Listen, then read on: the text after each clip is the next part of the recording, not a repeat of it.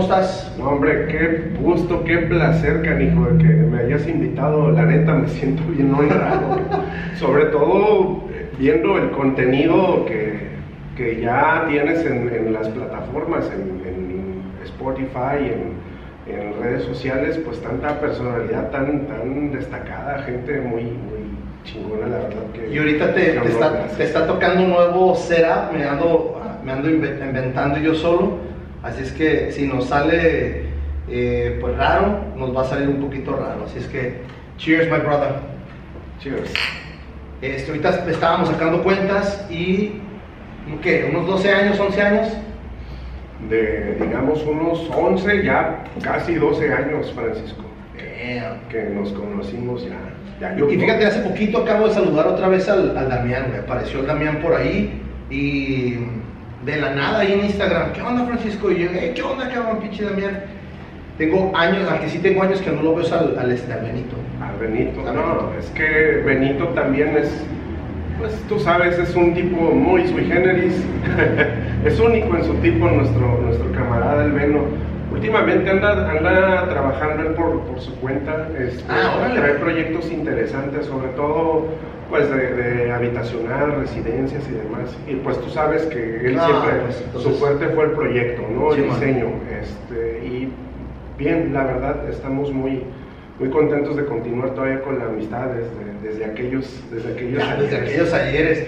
Me, me dio risa hace ratito que me dices, ¿qué onda? ¿Me puedo poner el sombrero? ¿Me puedo poner el gorro? Dije, güey, tú puedes hacer lo que tú quieras aquí en este podcast, es lo chingón de Tijuana Experience. Es lo chingón de Tijuana en general, carnal, y pues me hace sentir en casa, ¿no? Aquí, en, en- aquí en tu lugar tan, tan agradable, como en general la ciudad. Híjole, yo solo, si algo tengo que decir acerca de Tijuana y acerca de, de los tijuanenses, es que ha sido pura bendición, carnal. Qué chingón. La neta.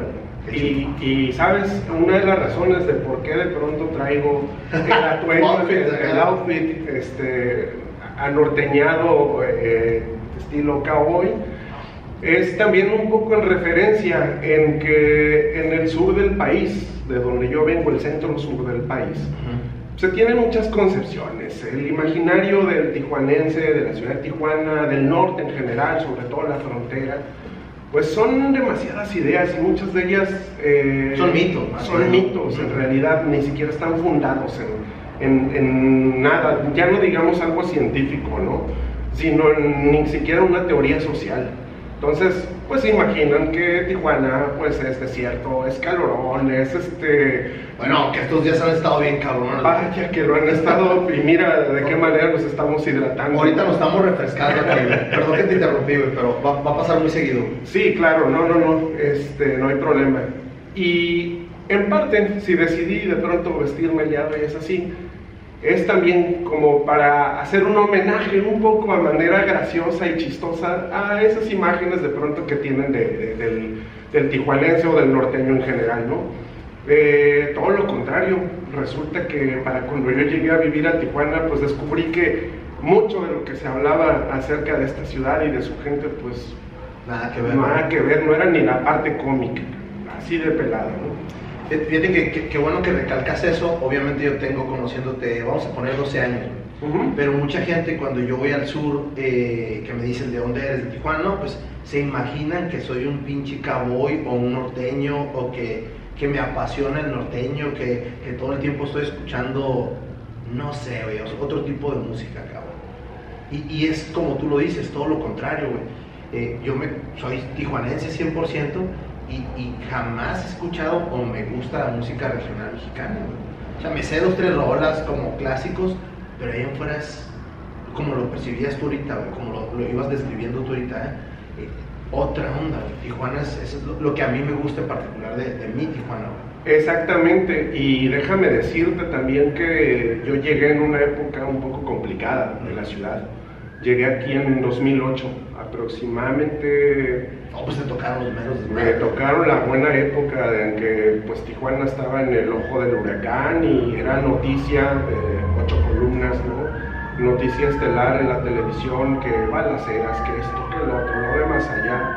Recuerdo mis padres con demasiado miedo, eh, no querían que, que me viniera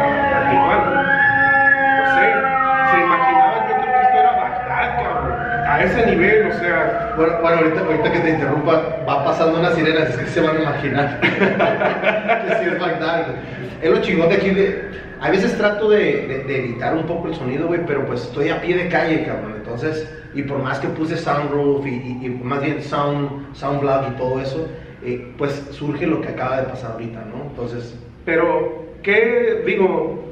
Del todo no es tan malo porque pues eso es la ciudad. La, la, ciudad finalmente es dinámica, Tijuana, por más que lo digamos, no es ningún este, pueblo bicicletero, ni mucho menos, es una ciudad muy cosmopolita. Yo me atrevo a, a decirlo así porque habemos gente de todas partes, incluso de todos los países. ¿no? He tenido la oportunidad en esta ciudad de conocer a tantas personas como, no sé, como cabellos en mi cabeza. Y mira que tengo bastante pelo, afortunadamente no sufro de calvicie, ¿no? Este, y eso precisamente es eh, de pronto el sonido de la calle, el sonido de las patrullas, eh, la gente con el ir y venir le da ese dinamismo sabroso de la ciudad, ¿no? Es una ciudad que, que, que, para nuestra fortuna no duerme. ¿Qué? No duerme. Vamos empezando un poquito, ¿cómo, cómo emigras? ¿Por qué emigras para acá, güey? Si tú eres de, de la ciudad de Toluca o del Estado de México, güey. ¿Cómo, Bien. ¿Cómo decides, hey, me voy para, para el norte? Fíjate que es una pregunta bien interesante y bien bonita. Y nos vamos a ir más atrás.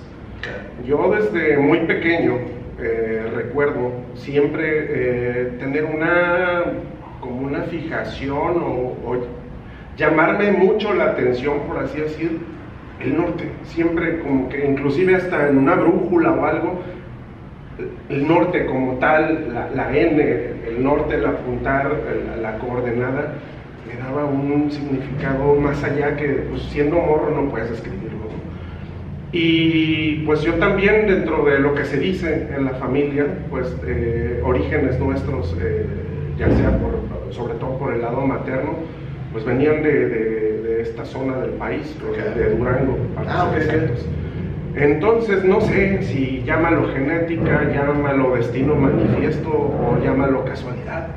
Siempre tuve como esa intención o esa cosquilla por conocer qué había hacia el norte, ¿no? Hacia el norte. ¿De norte en Estados Unidos o norte de México? Norte de México. Norte de México. No, no, fíjate que Estados Unidos, no, o sea, lo veíamos en las películas, lo veíamos en, pues en la, en la comedia, en la televisión, en la música, pero como tal no, no, no llamaba mi atención, no, no, es, la cultura gringa no era como algo que me que, que, que marcara una diferencia, ¿no? En cambio sí el norte.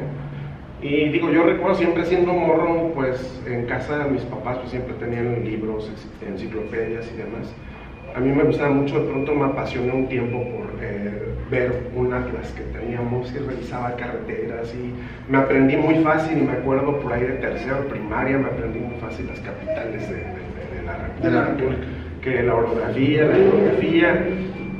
Todo esto te lo menciono porque de alguna manera me hizo sentido para cuando yo ya graduado como arquitecto empecé a trabajar y empecé a trabajar en constructoras donde pues... Eh, pues no tenía yo mucha experiencia, ¿verdad? Pero resulta que conocí a alguien, a un, muy buen amigo de, universidad, más grande que yo, que él ya estaba trabajando para una empresa desarrolladora de vivienda en Los Cabos, para ser específicos en San José. Este amigo trabajaba para esta empresa que estaba desarrollando vivienda, ellos de Sinaloa, la empresa, y él pues estaba trabajando bien y algún día cotorreando en el Messenger, ya llovió, estamos hablando de 2007, 2008.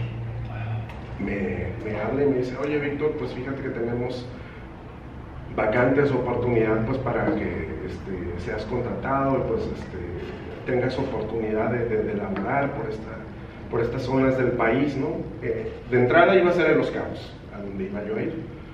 Pero de pronto el como el área, el departamento de proyectos, en este caso era de construcción. Se inclinaron más por cubrir la zona eh, de Tijuana eh, y me ofrecieron la oportunidad, me dijeron, ¿qué onda? Jalas para Tijuana ya no serían los cabos. Sería en Tijuana, las bondades que tienes, pues es de que se paga un poquito mejor.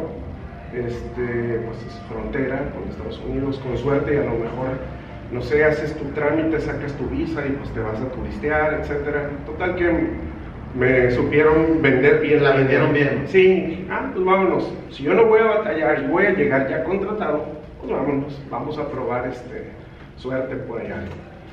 Y entonces, pues me vine, me vine para Tijuana.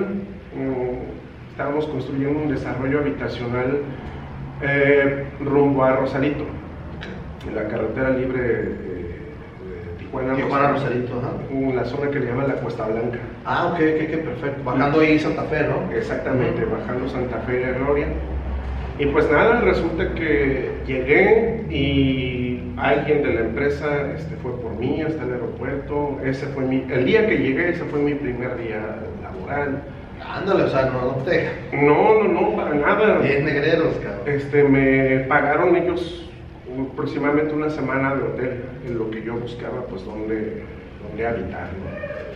Y fue, te voy a decir la neta, me sentí muy, muy bienvenido.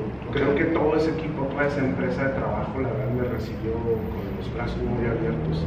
Había gente de toda la República, sobre todo sinaloenses eh, porque pues la empresa era de Sinaloa. Ah, ok, Pero había mucha comunidad tijuanense y sobre todo fue el, eh, la gente de Tijuana, los compañeros de Tijuana, los que de pronto pues, me vieron ahí como, como perrito abandonado, ¿no? Y pues cállate para acá, no sé qué, a ver, platícanos quién eres y la madre, ¿no? Siempre como incluyente, ¿sabes? Y fue gracias a... Esa palabra, ¿cómo está de moda ahorita? Exacto, incluyente, incluyente, pero no sé, a decirlo, me acoplaron a su cura, ¿no? Claro. Y fue que también gracias a estas personas que me ayudaron inclusive hasta buscar muy rápidamente dónde, dónde quedarte y todo. Empecé a vivir por la zona de UABC. Ah, ok, por allá sí te quedaba un poquito retirado, ¿no? O sea... Sí, pero en aquel entonces yo no tenía carro, ¿no? Recuerdo que tomaba un único transporte, era el famoso taxi verde, ¿no? Que pasa de frente de UABC y llega hasta Rosarito. Entonces esas rutas están eh, eternas, güey. Sí, y, claro que en aquel entonces pues el tráfico no era tan no, No, no, no, te trasladabas de, mi lugar de residencia a mi trabajo menos de 40 minutos, media hora y creo que estoy exagerando. Eh, había mucho menos carro de lo que hay ahorita. Eh, el pasaje era muy barato que costaba 10 pesos o un dólar su equivalente. Estaba el, el dólar a 10. El dólar a 10. la, la, renta, recuerdo de ese lugar chiquitito, un estudio, era 250 dólares. Ok, te tocó en dólar también. En dólar también, pues al tipo de cambio pues eran los, los 500.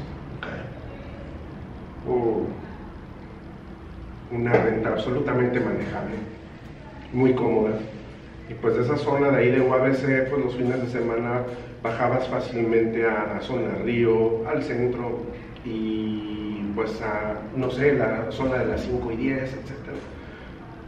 Y poco a poco me empecé a mimetizar y empecé a entender rápidamente cómo era la dinámica de la, de la ciudad. De la ciudad. Y también empecé a notar cosas que, por ejemplo, de donde yo soy, en mi lugar de origen, pues no, no eran comunes. Entre ellas, por ejemplo, pues el hacer el alto y esperar a que, a que el peatón cruzara. Ni de chiste, Olvídate que, que, en el Estado de México, en Ciudad de México, hagan eso. Eso es demasiado educado.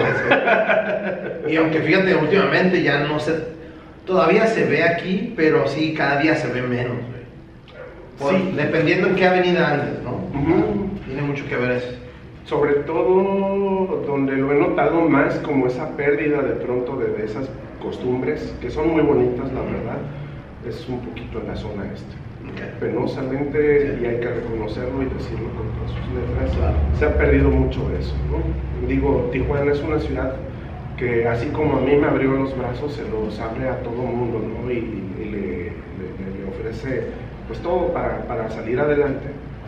Sin embargo, sí he notado que últimamente la gente que ha venido a, poblar la ciudad, no, hay muchos que no están abiertos de pronto a, cohabitar adecuadamente con, las reglas que ya, ya hay en casa, ¿no? Y algunos pues todavía siguen añorando allá atrás, siguen volteando hacia, hacia su pasado, viviendo en reversa, este, soñando con que algún día pues regresarán a su lugar de origen.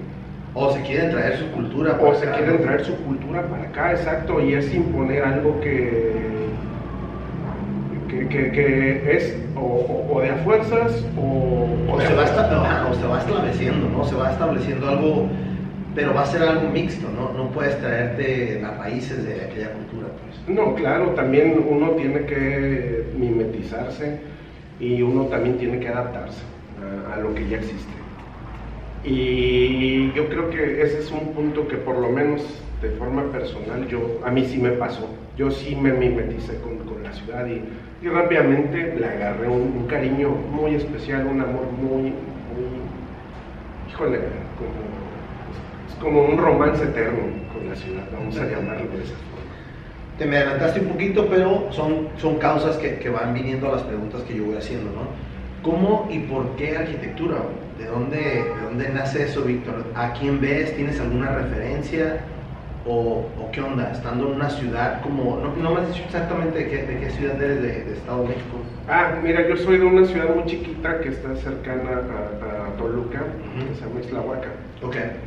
Eh, pero pues mi vida todo el tiempo fue tanto... ¿En, qué universidad estudiaste yo? Eh, Wine.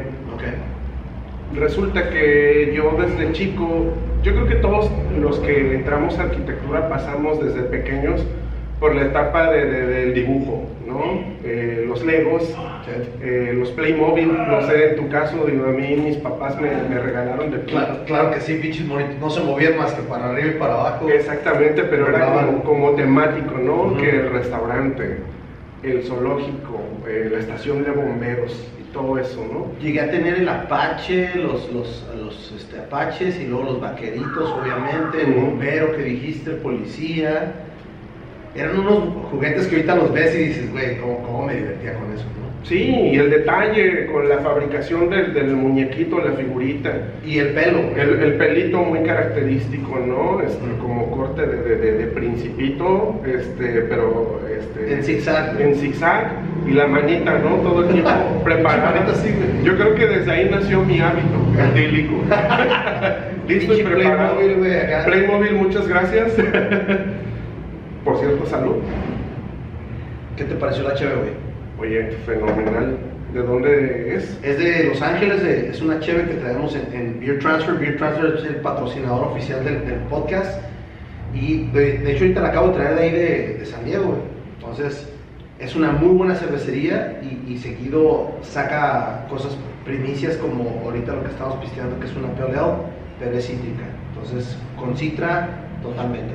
Y con Francisco también totalmente, porque ya iremos para allá, vamos a comunicar un poquito esa parte, ¿no? Eh, retomando el tema, bueno, pues como la mayoría de los colegas, ¿no? Todos caímos de pronto por un poquito la parte del gusto por el dibujo, por ensamblar piececitas de Lego y demás, pero yo no tenía referencias profesionales de ningún arquitecto en la familia. Okay.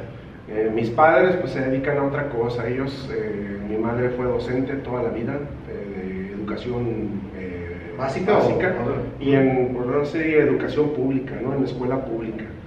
Eh, mi padre, pues médico veterinario, dedicado 100% al, al, ganado sobre todo. Okay. Este, referencias profesionales ninguna. Sin embargo, sí hay una referencia un poco extraña en mi vida que de pronto me llevó a arquitectura. Era eh, la autoconstrucción mis papás, desde que yo tengo uso de razón, todo el tiempo estaban haciendo reformas, eh, modificaciones, ampliaciones en la casa. Construían un cuarto, lo derribaban, ampliaban, hacían y que ahora ya no me gusta la cocina aquí y que ahora voy a hacer el arco por acá y que voy a hacer esto, el otro, lo demás allá. ¿Chis capítulos de Llewellyn ahí o qué onda? Todo el tiempo se la pasaban construyendo. Eh, digo, también infancia es destino, ¿no? Mi madre, ella estudió la, carrera normalista porque en su época no era bien visto que estudiaran carreras como masculinas y ella desde siempre quiso ser ingeniero civil. Se lo prohibieron, rotundamente le dijeron no, tú eres una mujercita, no sé qué, tienes que enfocarte en una, algo que sea adecuado pues con tu, con tu género. Y pues sí, terminó la carrera, se puso a trabajar y demás, pero como que siempre tuvo la inquietud de estar construyendo, experimentando, haciendo modificaciones en la casa, ¿no? Y eso también me traía relación algo que alguna vez dijo el gran arquitecto Ricardo Legorreta, en una ponencia que dio en la universidad. Dijo que México, los mexicanos, a diferencia quizá de otros clientes del mundo, los mexicanos sí sentimos un placer por construir. Porque como siempre eh, eh, estamos como en constante mm, transformación, o siempre es un gusto como de aspirar, o es un placer de pronto por, por tener un espacio acogedor en casa.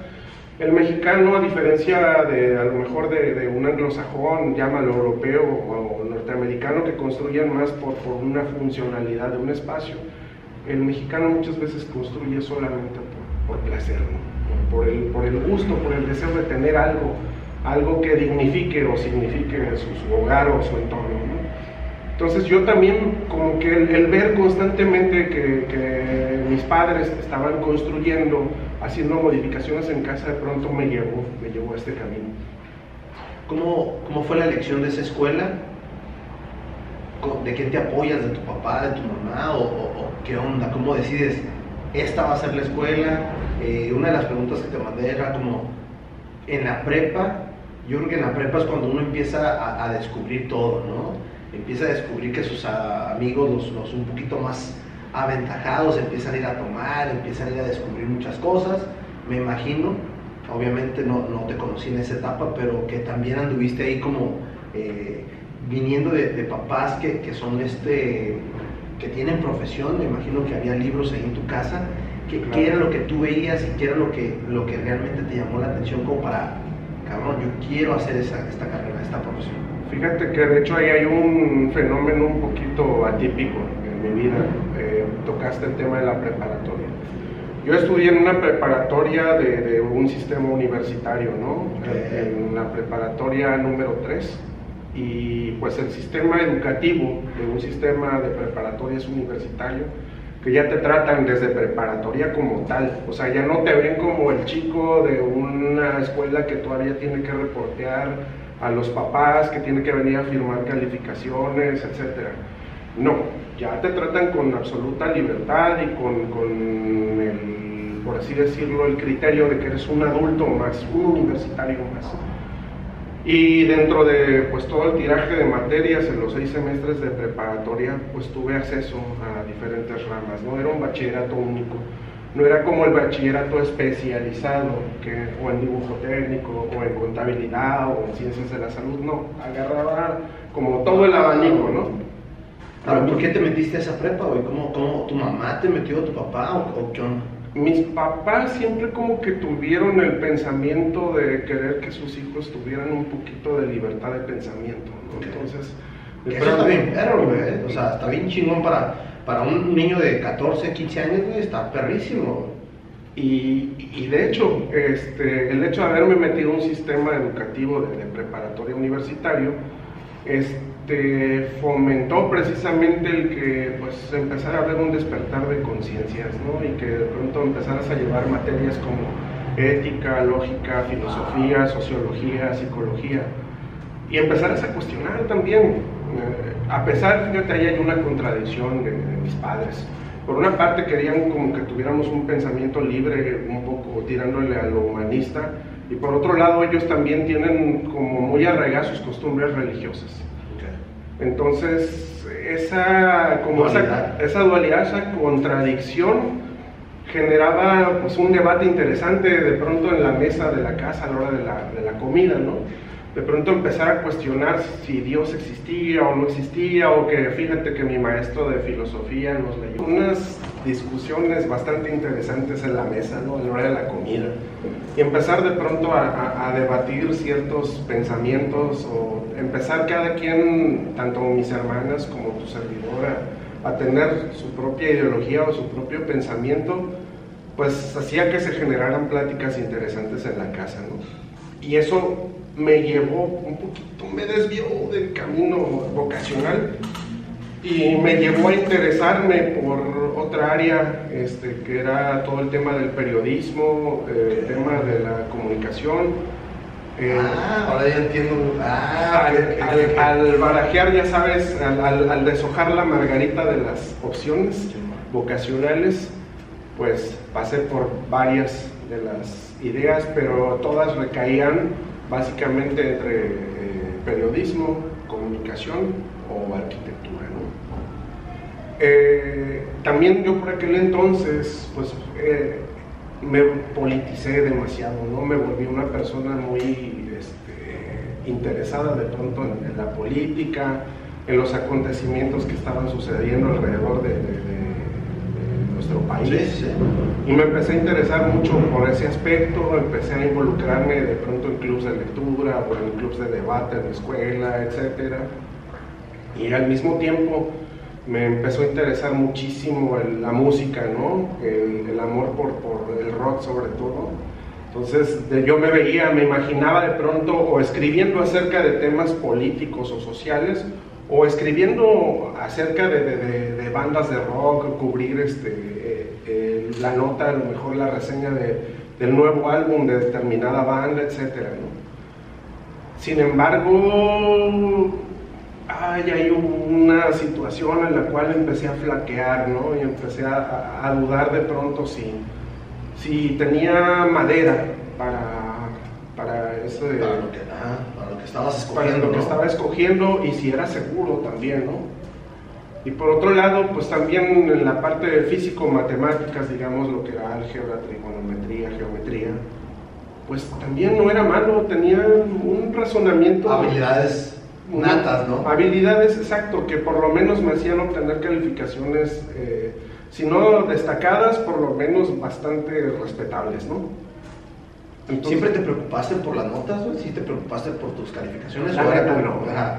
Sinceramente no. Digo, yo no te, te conozco más o menos, pero te me haces el típico, el típico alumno que dices, con que pase y con que aprenda, creo que eso es lo que más me interesa.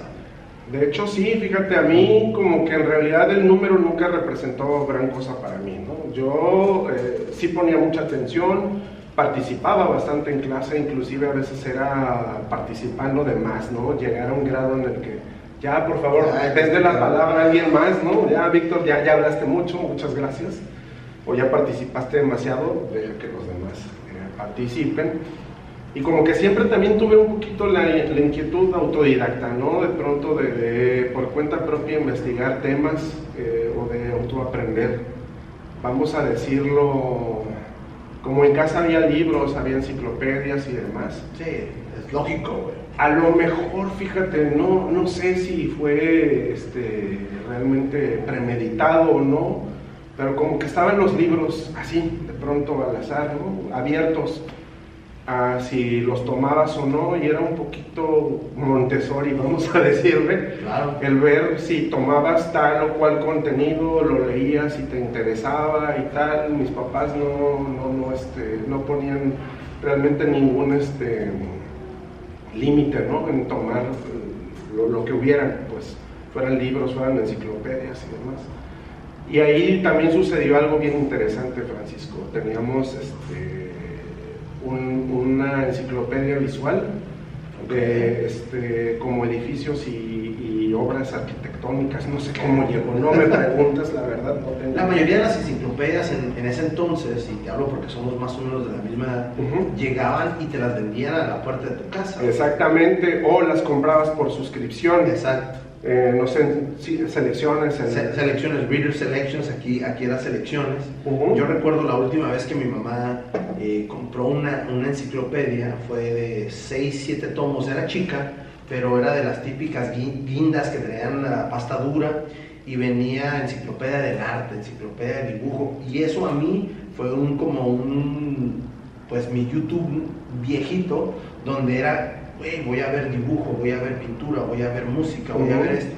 Y era como empezaba a leer otras cosas que no conocía, que no existía la computación en ese entonces. No, claro, no, recuerdo, este, nosotros nuestra primera computadora, híjole, debió haber sido una Windows 98, cabrón, por ahí. Sí, a mí me tocó la prepa. Sí, en preparatoria, y carísima, y aparte eran, eran unos monstruos. Eh, el, CPU, el monitor, era una cosa. No, y era el floppy grande, ¿no? El, que le metías y luego le tenías que bajar el candado, güey, porque me, me chocaba que mi maestra de computación me diría, Francisco, tienes que bajar el candado, y yo era como, pinche candadito era como una, era como una manecilla, güey. La bajabas y era como, ya está, ya está seguro el floppy, güey.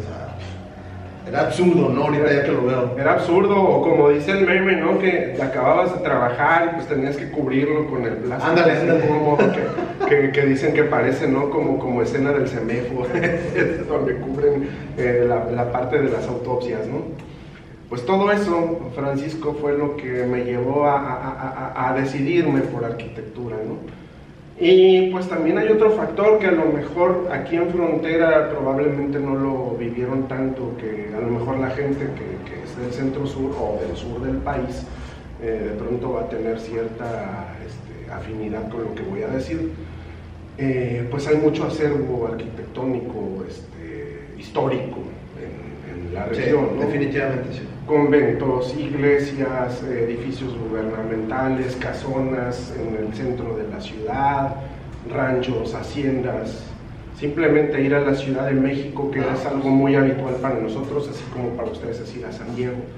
De pronto que la maestra, no sé, de, historia te hablaba de, de, la batalla de los niños héroes y pues ir y conocer el castillo de Chapultepec, o que te hablaban de, no sé, la batalla de Puebla y pues que organizaban el paseo escolar, ¿no? Y pues ibas al fuerte de Loreto y Guadalupe.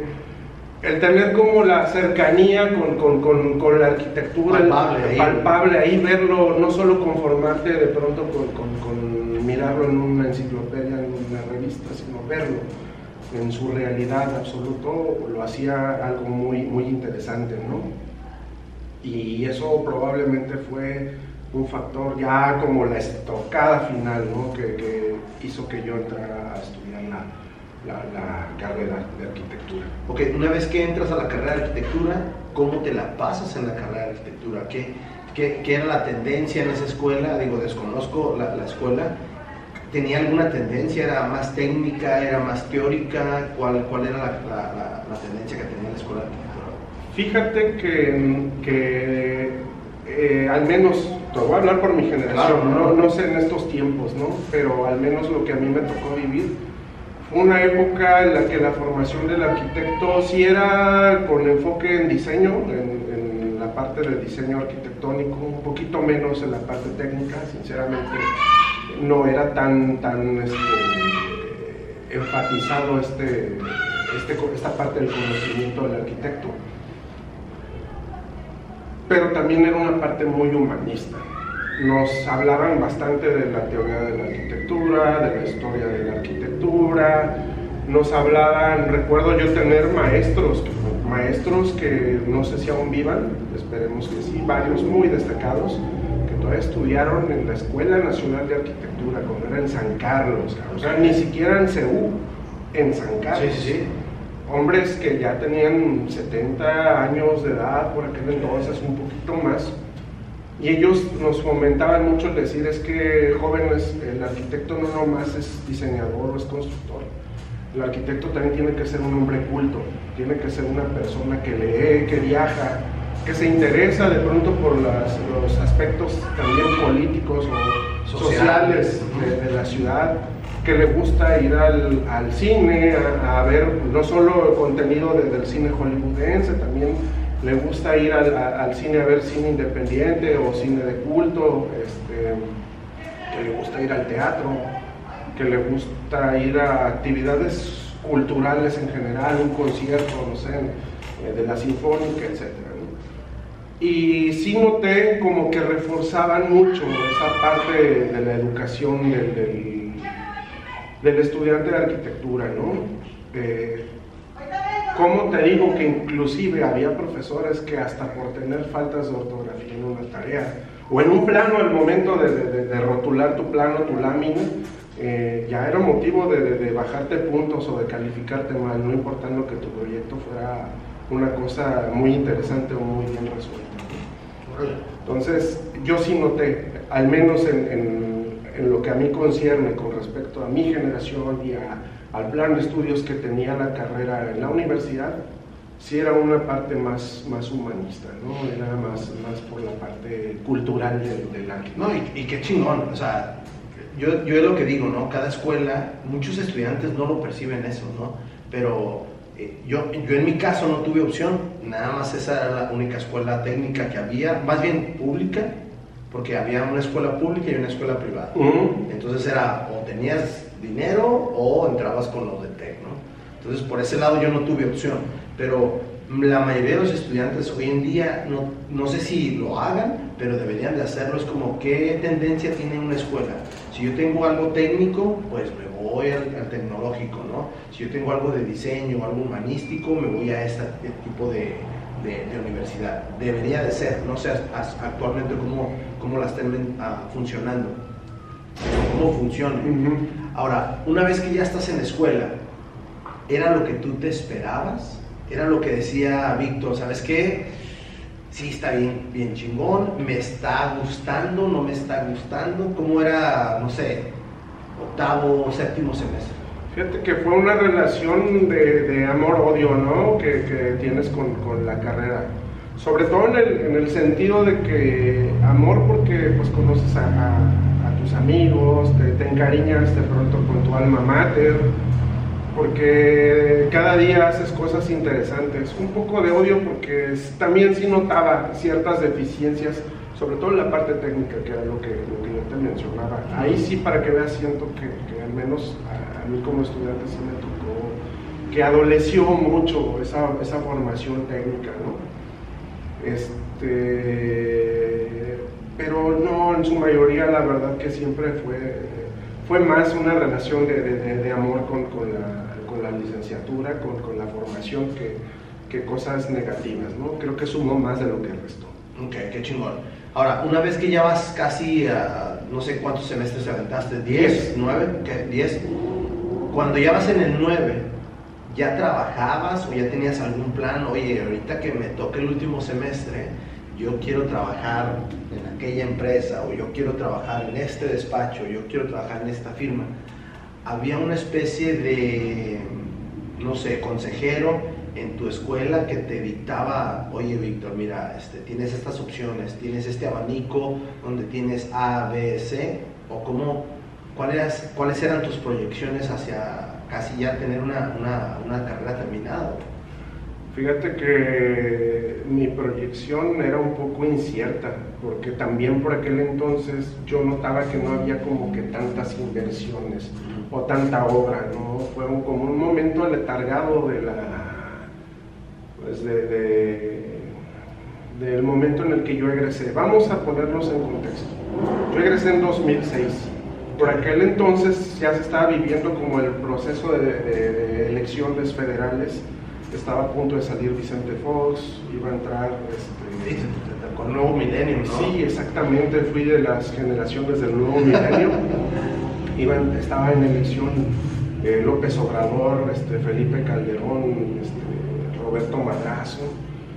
Y sobre todo en esta región del centro-sur del país, pues es más, un ambiente más político el que se vive, no sé, el resto de, la República. Fíjate que desde hace rato que me estabas platicando, desde la escuela, que venías haciendo esto y esto, yo siempre he percibido eso del, interior de la ciudad, perdón, del interior del país, eh, que sí se vive más la política allá.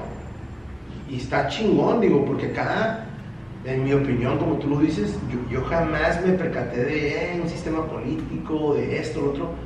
Para mí era arquitectura y, no había más.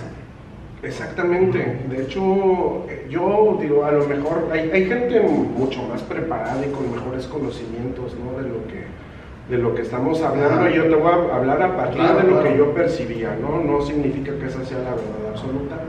Pero yo de pronto sí noté que por aquellos entonces, 2006, este, como que las inversiones a lo mejor giraban un torno en ver quién será el próximo que se ponga la investidura presidencial, ¿no? Y estamos hablando de que había una campaña fuertísima de Andrés Manuel López Obrador en aquel entonces. Y había mucha gente que así como lo, lo amaba, lo apoyaba, Todavía, sobre todo en Ciudad de México, había gente que lo detestaba, que era el Estado de México, que es el bastión del priismo, ¿no? Y estábamos viendo que de pronto un Roberto Madrazo pues tenía una campaña más bien pobre, una presencia tanto en medios como de manera masiva de rechazo absoluto, era el, que el PRI no vuelva a, volverse a sentar en la silla.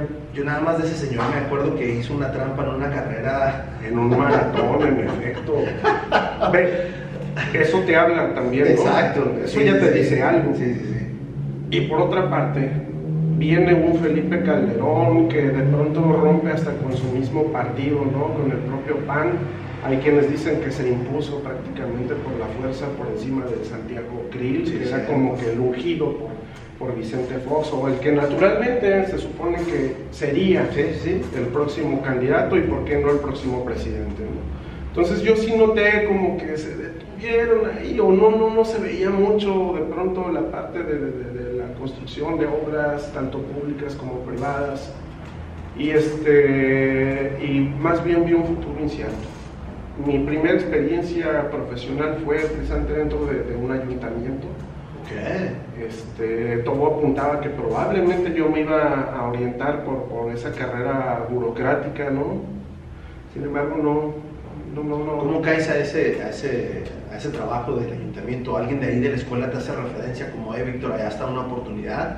O, tú la buscas, o cae, o, qué onda? Fue por medio de un profesor de la escuela que me recomendó con, con, alguien que ya tenía un puesto dentro de, de, de una administración municipal y me dijo, no, pues ahí te mando a este chico, ¿no? Para que este, pues haga primero que nada su servicio social ah, y, después, pues, si en algo te sirve o algo, pues aprovechalo. Y sí, la verdad que tengo un gran respeto por esta persona, me, me invitó a participar en lo que era servicios públicos, parques y jardines y demás. Y ya de ahí, pues de a poquito me fui empezando. ¿Cómo era ese Víctor de, de ese entonces? ¿Era un Víctor que sabía todo? o era un Víctor que ya sabía que tenía que empezar desde abajo y que decía, voy a ir subiendo y escalando poco a poco. Era un Víctor más bien inconforme, un poco con...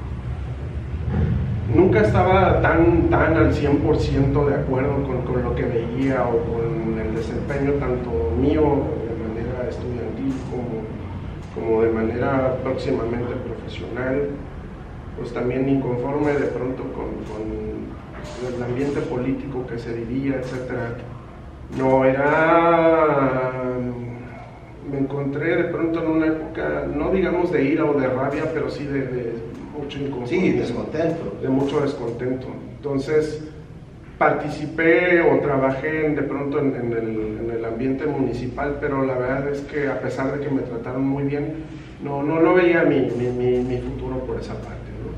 Entonces concluí, me gradué y bye, se acabó. See you later. Exactamente, no quise hacer carrera en ese, en ese aspecto. Empecé yo pues, por cuenta propia a tocar la puerta en, pequeñas empresas, grandes empresas de muchas ¿Qué, ¿Qué, fue para ti armar tu primer, no sé si armaste un portafolio, qué fue para ti ir a tocar una puerta, decir, oye, tengo que ir a pedir trabajo, ¿no? O sea, ¿Te prepararon realmente la universidad? ¿Te prepara para ir a pedir trabajo y saber cuánto vas a, vas a, solicitar como un salario?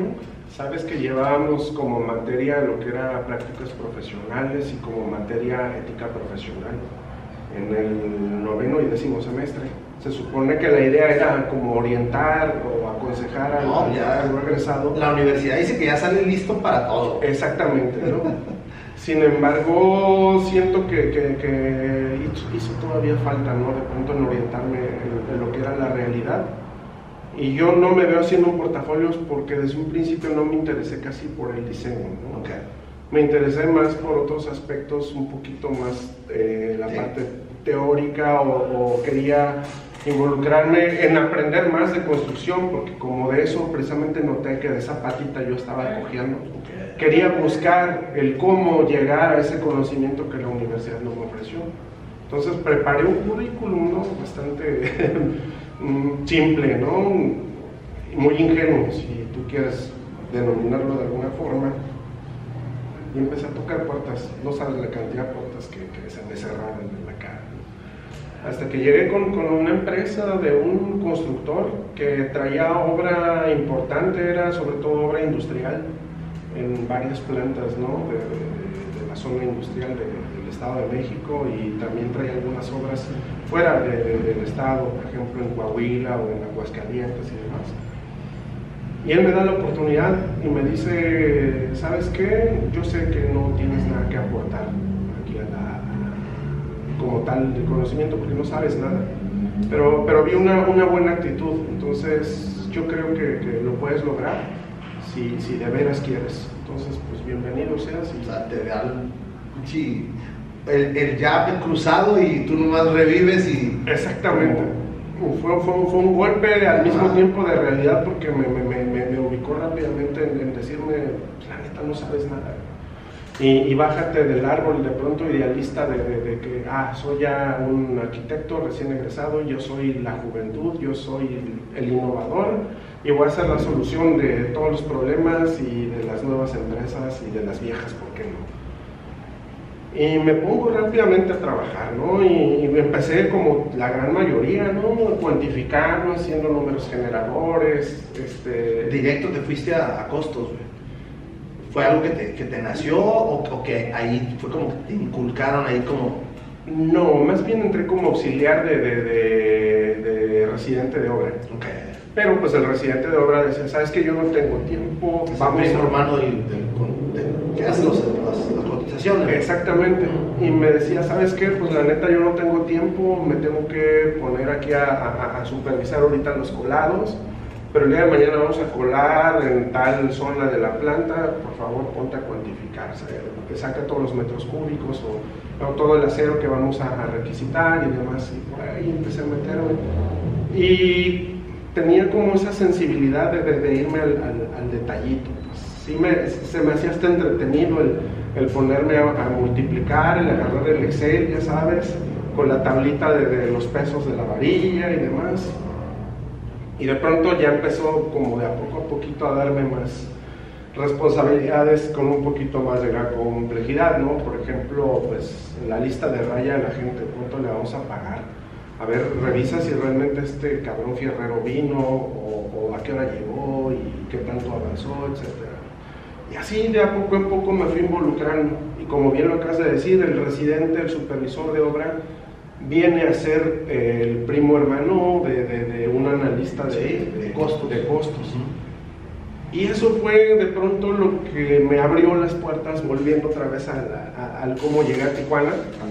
Este, con esta empresa de, de, Sinaloa. Porque ven en mi currículum y me dicen, bueno, detalla qué tipo de obras son las que, en las que tú has participado. Empezó a escribir, sobre todo era pura obra eh, industrial. ¿no? Sí, sí, se, se, usó mucho el T-Top y estaba toda la industria, el, todo lo que se daba, ¿no? Exactamente, el montaje de, de estructuras de... de tipo naves industriales. Exactamente eh, una marca este, de automóviles, no vamos a, a Claro, no menciona. Capaz que nos hacen el paro y, y nos vamos. Eh, la, General Motors. Sí, sí. Este, ah, estaba haciendo ampliación de todo lo que era la nave de carrocerías y... Este podcast está patrocinado por Beer Transfer. Beer Transfer, te traemos las mejores cervezas de todo Estados Unidos a la palma de tu mano. Síguenos en nuestras redes sociales como Beer Transfer. No, no, no, para nada, para nada. Ok, Víctor, y entonces ya te apareces por acá en Tijuana. Sí, de hecho les interesó mucho, me entrevistaron, todavía me acuerdo, cabrón.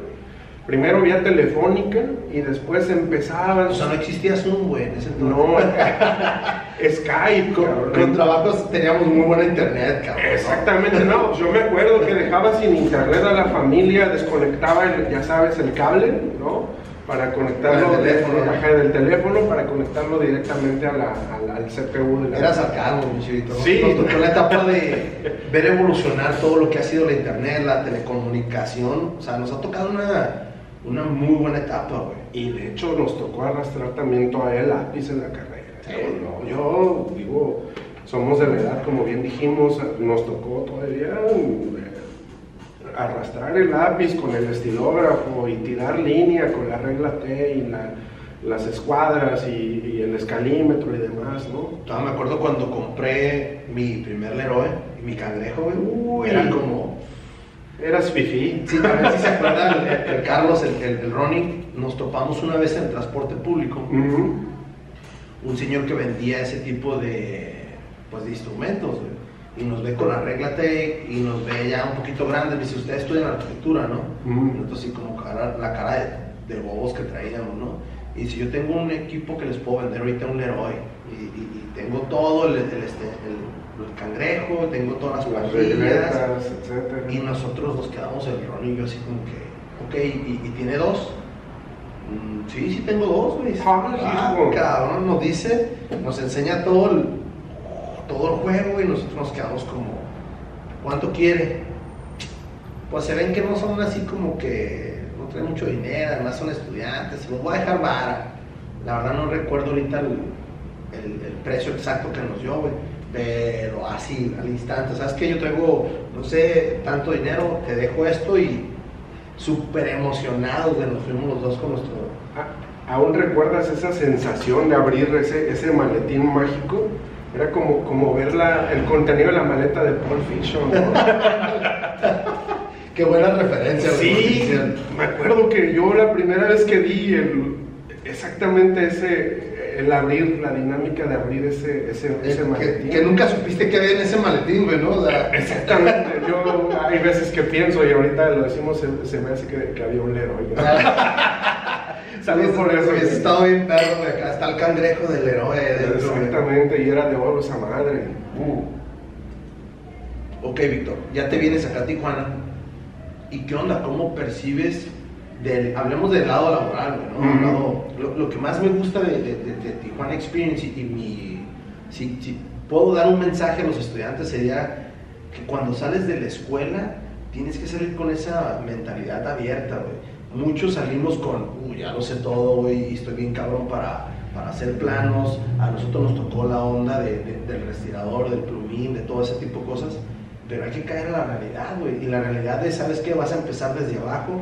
La mayoría del tiempo, el, el arquitecto que sale recién egresado se convierte en más en el siguiente dibujante, el siguiente diseñador, que le va a ayudar al diseñador, al senior designer, Ujú. y que va a empezar desde abajo. ¿Cómo percibes tú acá cuando te vienes con otra cultura, con otro sistema?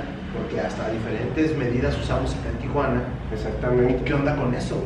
Fíjate, hay algo bien interesante, este, y te repito, estoy hablando a partir de, de- de- de mi percepción, ¿no? de mi manera de ver las cosas.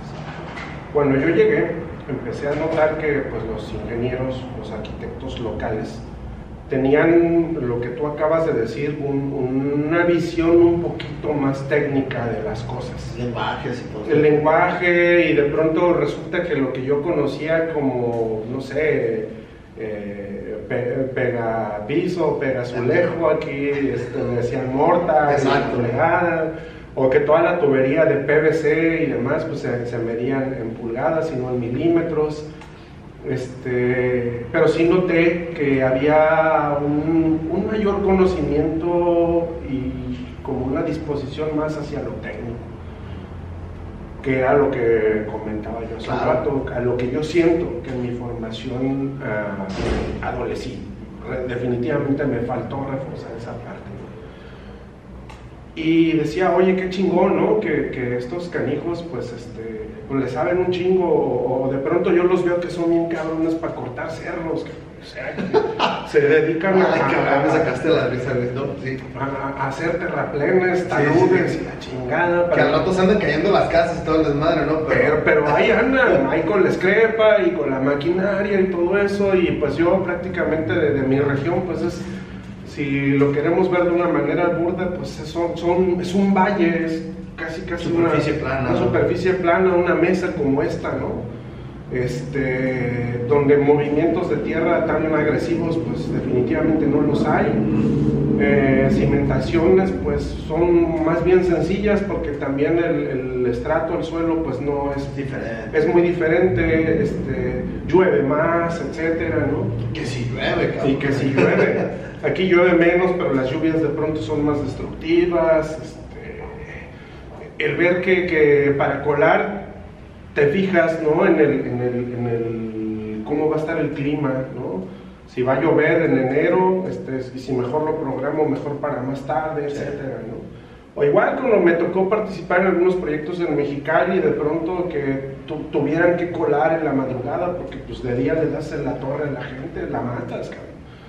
No aguantan. No aguantan, o también el, el, el, concreto pues empieza a tener problemas porque empieza a fraguar. A fraguar de volada. De volada. O sea, empecé a notar como características técnicas mucho más interesantes aquí en la ciudad, vaya. Y me empecé a interesar, se me empezó a hacer muy, muy, muy interesante esa parte, ¿no? Y también descubrí que no solo en la arquitectura, ¿sabes? O sea, también empecé a notar que en otras profesiones, como, no sé, un contador, un ingeniero este, industrial, un ingeniero mecánico y demás, eh, tiene como que la gente fue desarrollada más en lo práctico, en el, vamos a hacer las cosas, ¿no? en el producir. Y todo me hace sentido porque pues esto es una frontera porque la frontera es dinámica, es un cruce continuo entre Estados Unidos, cliente, México frontera, vamos a decirle Tijuana, proveedor. ¿Y qué provee? Productos fabricados en una maquila. Entonces yo no sé, digo, a lo mejor la formación de pronto más técnica o, el, o el, la inclinación más técnica de los profesionistas aquí en la región pues es para que se involucren en, la producción de, los productos que, se fabrican en una, en una maquila. Llámese televisiones, llámese productos médicos, llámale bicicletas, lo que quieras. Lo que quieras, cabrón. Hay, maquiladoras de lo que tú quieras, cabrón. Exactamente. Entonces yo veo que, precisamente ese, el, flujo, la, la, prosperidad de la ciudad se debe también gran parte del turismo, que está bien chido, que, desde siempre este, Tijuana se caracterizó por eso, pero también por la producción, por la mano de obra que, elabora productos, ¿no? Y que, el cliente demanda y demanda en cantidades industriales, ¿Para qué? No sé, pero hay mucha gente que lo quiere. Fíjate que, ahorita dices que, que, no sabes, pero es que sí es cierto, no sabemos dónde termina, no sé, una televisión como lo mencionaste ahorita, ¿no? ¿Dónde viene terminando, no sé, qué parte del mundo termina, pero aquí se fabrica, aquí se arma, aquí se ensambla y de aquí se, se manda. O sea, está, está, bien interesante eso. Ahora, Santos, este, Víctor, ¿qué onda? ¿Cómo nos conocemos? ¿Dónde nos topamos? ¿Cómo nos, cómo nos, conocemos tú y yo? Pues entre arquitectos y entre chéves te veas, cabrón. todo se debió precisamente ahora sí en la cofradía de no solo arquitectos, sino borrachos. Eh, un amigo, dos amigos en común que tenemos, que es el, gran Benito, eh, Benito de Playas, Benito Ceballos, y Damián Leiva, este, que actualmente vive en, Estados Unidos. En San Diego, En San Diego lo, este, lo logró. Eh, estábamos echando chévere, cabrón, en el centro. No me acuerdo ni por qué, ni a razón de que era. Algún viernes seguramente a pasarlo. Sí, sí, sí. A relajarnos, vamos, después de la jornada laboral. Y estábamos hablando acerca pues de la cerveza, ¿no? Yo en aquel entonces mi, gusto por la cerveza ya existía, pero mi conocimiento de ella pues solo se limitaba a la cheve comercial que, que existe en el mercado que es lo que maneja por una parte el grupo Modelo, por otra la, la Cuauhtémoc, que ahora creo que es Grupo Heineken, ¿no? Sí, ya, ya es Grupo Heineken. Y eso era todo lo que yo conocía de cerveza. No sé, mi acercamiento a Cheve Internacional, pues era de pronto una Guinness, no sé. Ah, recuerdo, sí, cierto, güey. Una Guinness o de pronto una Heineken que no era, era que no era Sí, era No era local antes. Exacto. Yo recuerdo haber llegado aquí a Tijuana y en alguna licorería de, las del centro haber visto por primera vez una lata de, Miller o de Coors. O sea, no Coors Light, sino Coors. O la famosísima Pabst. Ok, la Pabst, ajá. Una de las primeras PLLs. Exacto. Y pues por un poquito por la, curiosidad, otro poquito por el mame o lo que tú quieras, pues vamos a, ver de qué va, ¿no? Vamos a comprarla y a ver. Y pues la verdad sí me, se me empezó a hacer interesante. Pero estos canijos me dijeron, no, ¿sabes qué? No, no conoces ni, ni, la, ni tantito así. Hay todavía un mundo, Un mundo. interminable de cerveza. ¿no?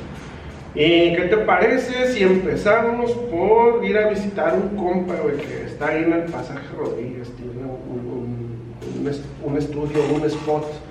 Estudio se llamaba, ¿verdad? 2287. 2287, que creo que era el número del local o... o- Era, era el número del local donde yo vivía en playas. Ah, algo así ajá, recordaba. mi, mi idea de ese estudio era la extensión de mi casa, obviamente para no, pues, no invitar a todos. Este era el, espacio donde se, se podría extender y ahí sí podía invitar a quien llegara. Y la idea también fue hasta cierto punto como mi laboratorio de arquitectura. Yo dije en mi inocencia, dije, ah, aquí voy a empezar a, a conocer gente y a empezar a ayudar a la gente que venga a preguntar por cualquier diseño. Pero pues como bien lo dijiste, entre la cheve, la música, que es a donde yo quería ir partir de ahí contigo ahorita, pues no se daba nada de arquitectura, era, era más plática que, que nada. güey. Se daba más eh, eh, ¿no? Ándale. algo así. Aunque sí- Virarquitectura. Aunque sí salieron, que eran unos 3, 4 proyectos de ahí. Ujú. eh, sobre todo con los vecinos que eran praxis, que eran los jóvenes que estaban estudiando artes plásticas. Entonces sí se dio hasta cierto punto esa fusión, que era lo que yo buscaba. Pero pues ahí nos conocemos. Ahí nos conocemos y todavía recuerdo con qué nos conocimos. Llegamos y también, mira, ¿qué onda, Francisco? No sé qué, la chingada, este, eh, ¿cómo has estado? Y entre Guaraguara, Wiri Wiri, pues vamos pidiendo chéves. Todavía me acuerdo. Este, dijo este, este camarada, lo único que conoce en Stout solo es, es Guinness. Es Guinness, este, a ver qué, qué Stouts tienes tú por ahí, ¿no? Y todavía me acuerdo, destapaste una, una Stout. eh, Fíjate que sí me estoy acordando de, esa, de ese Sí, día, güey. de hecho, se mamó, perdón eh, por la palabra, pero el stout que destapamos fue eh, una Russian Imperial Stout, fue la Old Rasputin. Ah, ok, ok, que seguido la tenía ahí en la casa. Exactamente, y la destapamos y pues todavía me acuerdo que estuvo una advertencia como de nomás tómalo con moderación y con cuidado porque... Old Rasputin, güey. Exactamente. Y es más, ni me la sirvieron completa, ¿no? Y nomás me sirvieron como un taste, ¿no? Así en, en- en un vasillo y ahí la empezamos a compartir. Y de ahí abrimos una Fat. Y luego abrimos, creo que una, una Sierra Nevada. Una, no recuerdo si era la Celebration o... Ha de haber sido una holiday celebration o algo así. exactamente. Y fue como, wow, o sea, sabores Diferente. diferentes. Pero la que definitivamente ya fue como, wow, esto, es un, esto fue un golpe, un, un, un, este, un gancho al hígado directo en el mejor sentido de la palabra. Y fue prácticamente como una revelación para mí. Fue cuando destaparon una eh, Ballast Point, este, la Sculpin. Ah, ok, ok. IPA. IPA. Yo en mi vida había probado una, una cerveza con ese nivel de, de- de lúpulo, ¿no? Y fue, fue algo, wow, o sea, dije, no, o sea, me gusta, me gusta esto, ¿no? Y a partir de ahí ellos como que, que ya simplemente abrieron las puertas del infierno. Porque ya no, ya no regresé con ellos, tú te acordarás, Sí, ya, sí, volvía, pero yo solo, por cuenta no. propia. Y gracias a, a tu spot, pues conocí a gente muy, muy maravillosa, gente bien chida, ¿no? Que, que si alguna vez, si nos ven aquí en el contenido, les mandamos muchos saludos. El Tello es uno de ellos. Sí, sí, sí. No sé, este, eh, Omar, por ejemplo. que Sí, sí, sí. Este, me acuerdo que había algunas chicas ahí que también solían de pronto ir a, comprar cheve. Y también se volvió como muy maravilloso el, el- el- el pasaje Rodríguez para mí. Empezó a tener como ese encanto medio hipsterzón, ya sabes, era la época. Nosotros fuimos los pioneros de ahí, güey. Mucha gente no, no nos recuerda, pero nosotros fuimos los pioneros de ese lugar, güey. Ese pasaje, güey. Exacto, estaban ustedes, estaban casi justo enfrente de, de- de- de- de este hombre eh, extranjero. Oh, del Willy. El del Willy, el del gran sombrero, ¿no? Que vendía este, curiosidades de todo tipo. Este, Que tenía un letrero que me- siempre me ha gustado, güey, que decía, well, come in. Sea, como welcome. Entonces, yo recuerdo esas, esas pláticas, ahorita que, lo, lo, estabas diciendo, sí recuerdo que éramos, éramos tres, cuatro personas que nos juntábamos ahí, platicábamos, escuchábamos música. De hecho, de eso quería hablar yo contigo, que yo empecé a notar que decía, este, Víctor también le gusta la misma música que yo ando tripeando, le gusta mucho esto, le gusta ¿De dónde nace ese, pues esa pasión? No sé si cómo lo, lo, tomes tú, pero para mí la música siempre ha sido como algo que debe de estar en mi vida, güey. ¿Cómo lo ves tú? Hombre, la música para mí es, tiene la misma este, relación que tengo con respirar. A lo mejor exagero, pero es que es la realidad. Yo soy una persona que no puedo trabajar o no puedo hacer muchas cosas si no escucho música. Y sí me ubico perfectamente desde pequeño, eh, volviendo otra vez como esa dinámica un poco no intencional de mis papás, o, o sí intencional, no lo sé. Así como había libros, pues también había un poquito de música de, de, todo un poco, ¿no? Desde vinilos, cassettes, este, y así como encontrábamos de pronto eh, un vinilo de Chicoche y la Crisis, estaba uno de Eddie Gourmet con los Panchos, y estaba una colección maravillosa que compró mi mamá de selecciones del, del Reader's Digest de The Beatles. ¿no? Y recuerdo toda la magia ¿no? de sacar el, el, el, el LP, ponerlo en el tocadiscos, la aguja, y escuchar por primera vez ese acorde de It's been a hard day's night. Fue casi, casi una epifanía todo eso, ¿no? Y yo ya por cuenta propia empecé a, a, a, indagar. a, indagar. a ver qué más había, ¿no? Y te encuentras con álbumes de, de no sé, Gees o de Creedence, Clearwater Revival, etc. Pronto encuentro por ahí un disco perdido de, de Glenn Miller, ¿no? Que tenía su, su Big Band. Sí. Ese fue como que mi primer acercamiento con el jazz, ¿no? Y conforme fui creciendo, yo ya como adolescente, pues juntaba mi, mi, platita de pronto de, los domingos o del dinero que me sobraba en la escuela. Y empezar a ir uno por cuenta propia a los, a los tianguis de música, a buscar este, pues, pues algo, ¿no? ¿no? No, no había como que un internet, un... A ver, ¿qué, qué, qué tienes de rock, no? Y de pronto empiezas a encontrar que, que tienen álbumes pues, desde Journey o álbumes de, de, no sé, de Eagles o Metallica, etc. Y empiezo yo a, a consumir, ¿no? A gastar mis escasos este, dineros que tenía en comprar este, música. ¿Tenías alguien, un cómplice, o, o, eras tú solitario, o cómo fue que tú empezaste a conocer? Porque antes no había como ahorita Spotify, ¿no? Que, que pones, no sé, una banda y te dicen, similar, y ya te dan, te empiezan a dar sugerencias, oh, mira, esta música que tú escuchas, Víctor, viene siendo esta y esta y esta y esta. Antes no, había, no existía eso, güey. ¿Qué onda? ¿Cómo, no, no, ¿cómo no, sí, yo, yo, sí fui un, un sicario de la, de la música. la verdad fue por, por iniciativa propia. Este, empecé yo también a descubrir que en Ciudad de México, por ejemplo, el Museo del Chopo tenía como el tianguis cultural y de rock que iban banditas y que tocaban y que había se ¿Iba seguido al, al, al, al, este, mercado Chopo? La verdad que no tan seguido Ah, como cuando podía. Por la distancia. ahí. Por la distancia, pues me tenía que subir a un camión, ir a la Ciudad de México, etcétera, y pues ya te movías en el metro y demás, ¿no? Muchas veces este, lo hice escondidas, ¿eh? Mis papás ni siquiera se enteraron que, que yo andaba solito, ¿no? Buscando de pronto que la camiseta, que el disco, que la revista. No, y es que una vez que entras al, al, al tianguis del Chopo, güey, ya, o sea, ya te sumerges en el océano en mareas este, turbias, güey. O sea, Exactamente. Está bien cabrón, güey. Exactamente, y ahí sucede otro factor, que empiezo a descubrir las revistas.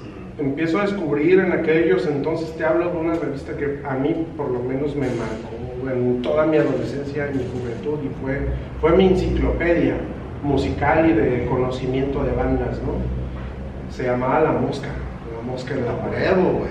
No. Pinche formato casi de 8 por 17 Sí, güey, exactamente. Y estaba acá. Oh. Grandísima, súper incómoda, la metías en la mochila, se maltrataba. Digo, aquí, aquí nosotros, cruzando la frontera, y aquí mismo en, San- en Tijuana, estaba la Rolling Stones, pero estaba la mosca. cuando yo veo la mosca, yo decía, güey, estos güeyes están hablando de lo mismo que está hablando Rolling Stone y está en español. Está en español. Muchos de los textos sí estaban ah, más o menos, pero venía muchísima información. A mí lo que más me gustaba de la mosca era la discografía. eh, había dos, tres secciones de la mosca, que estaba súper chingón. Ahorita no me voy a recordar, pero sí llegué a tener muchísimos episodios, o no sé si eran como. Era, era, era, la, era una revista mensual, que, Ah, que ellos hasta sí. decían algo políticamente incorrecto, que en estos días podría ser de pronto un poco insultante. Acá yo la conseguía en este en Sambors, güey. En Sanborns, Bueno, no, la conseguí en Sambors y la conseguí en diferentes boceadores de cada esquina, ¿no? Aquí en el centro. A mí lo que siempre me gustaba era, era ir a los bares de aquí de la, de la Rebu, pero no los bares de acá, de los gringos, ni nada. Bueno, una, una etapa donde sí me, me hice un poquito más americano en, en ese aspecto, pero siempre era el bar Nelson, eran varios, varios bares locales que Nelson siempre fue, creo que hasta, no me acuerdo si un día llegamos a ir o algo así. le caímos, de Ajá, hecho, sí. pero, pero si no, después empezó a ser muy famoso turístico, El y todo- turístico. y todo ese tipo de bares, pero mucho antes de eso leíamos, o, o al menos yo leía la, la mosca. No, es que de hecho la mosca, eh, digo, para la juventud del día de hoy probablemente ya no te diga mucho, pero en aquel entonces el formato, pues ya para empezar, al ser incómodo, pues ya era contestatario. Al criticar álbumes, eh, ¿y de qué forma? Tú te acordarás, así como alababan sí, un álbum, sí, también lo desechaban. Lo desechaban y lo, des- lo descabezaban. Eh, había una sección que me gustaba mucho de- del difunto exintegrante de Botellita de Jerez, eh, de Armando Vega Gil. Sí. Se llamaba Diario íntimo de un guacarrocker. Sí, cierto, Y güey. contaba con un humorismo inusitado este, de sus andanzas eh, de él como músico tocando con, con la botellita de Jerez, ¿no? Y eh, que terminaban en acontecimientos prácticamente bizarros, ¿no? Recuerdo leer ahí también a gente muy destacada escribiendo, colaborando para la revista como José Agustín, no sé, de pronto este, también eh, Rogelio Matamoros Durán, el propio director que era Hugo García Mitchell, este, Eusebio Rubalcaba, gente que, que- que después se convirtió en escritores Claro. y que te- tuvieron una literatura muy, muy interesante, ¿no? Este, y que también, además, no solo hablaba solo de música, hablaba de cine, hablaba de, de- de literatura Sí, y también le tiraba, ¿por qué no al gobierno? ¿no? También se ponían, eh, ahora sí que no dejaban una pacomadre. Era una revista bastante interesante. ¿Por qué murió, güey? ¿No sabes? O, o- o dejó de... Yo la dejé de ver por acá, por eso la dejé de consumir. Pero de un de repente, pum. Porque hasta aniversarios, ¿te acuerdas cuando aventaban las, las, las portadas o los- las ediciones de, de- de- de aniversario, güey? Estaban al putazo, cabrón. O, o las ediciones especiales que eran eh, biográficas de bandas o de, Sí, de grupos, eh, que, te daban datos exageradamente que, uno desconocía. Este, Y la fotografía, La impresión el estaba... diseño gráfico. No mames. no, hombre, era una, una chulada. Yo todavía en casa de mis padres debo de tener muchísimos ejemplares. Afortunadamente creo que no han tirado nada mis papás. Quizá algún día mande que, que- que- o, o yo vaya y Vaya, las- tú, tú vayas, güey. y o las por lo menos pásate unos dos, tres días leyendo todo, todo lo que tienes ahí de contenido, güey, que ha de ser chingoncísimo. Sí. Porque tenía muy buenos gráficos, güey. No sé quiénes eran los diseñadores de ese entonces, pero no nada más eran el diseño gráfico, sino también as- a- eh, existían dibujos, caricaturas. caricaturas, cabrón, o sea... Yo, yo recuerdo ver ahí en- hasta caricaturas hasta de Trino Camacho, ese tipo de cosas, estaba muy interesante. Y complementario a eso también había una estación de radio que a mí me, me- me marcó, que fue como la voz de mi generación. En aquel entonces una estación de radio de, de Ciudad de México se llamaba Radioactivo, ¿Qué? 98.5. Eh, y había otra que, era como la competencia que era WFM. Ah, WFM todavía está, todavía está al putazo, güey. Sí, en Digo, pasan muchos deportes y tiene una programación variada, pero creo que después de las 7, 8 de la noche, ahorita se me va el nombre de este cabrón Franco. no me acuerdo cómo se llama este, este locutor, güey, que yo lo escucho hasta acá, pero acá nos llega con repetición, güey. Exacto. Y en aquel entonces, pues eran estaciones que, que, también hablaban de, de, música, que te recomendaban bandas y todo.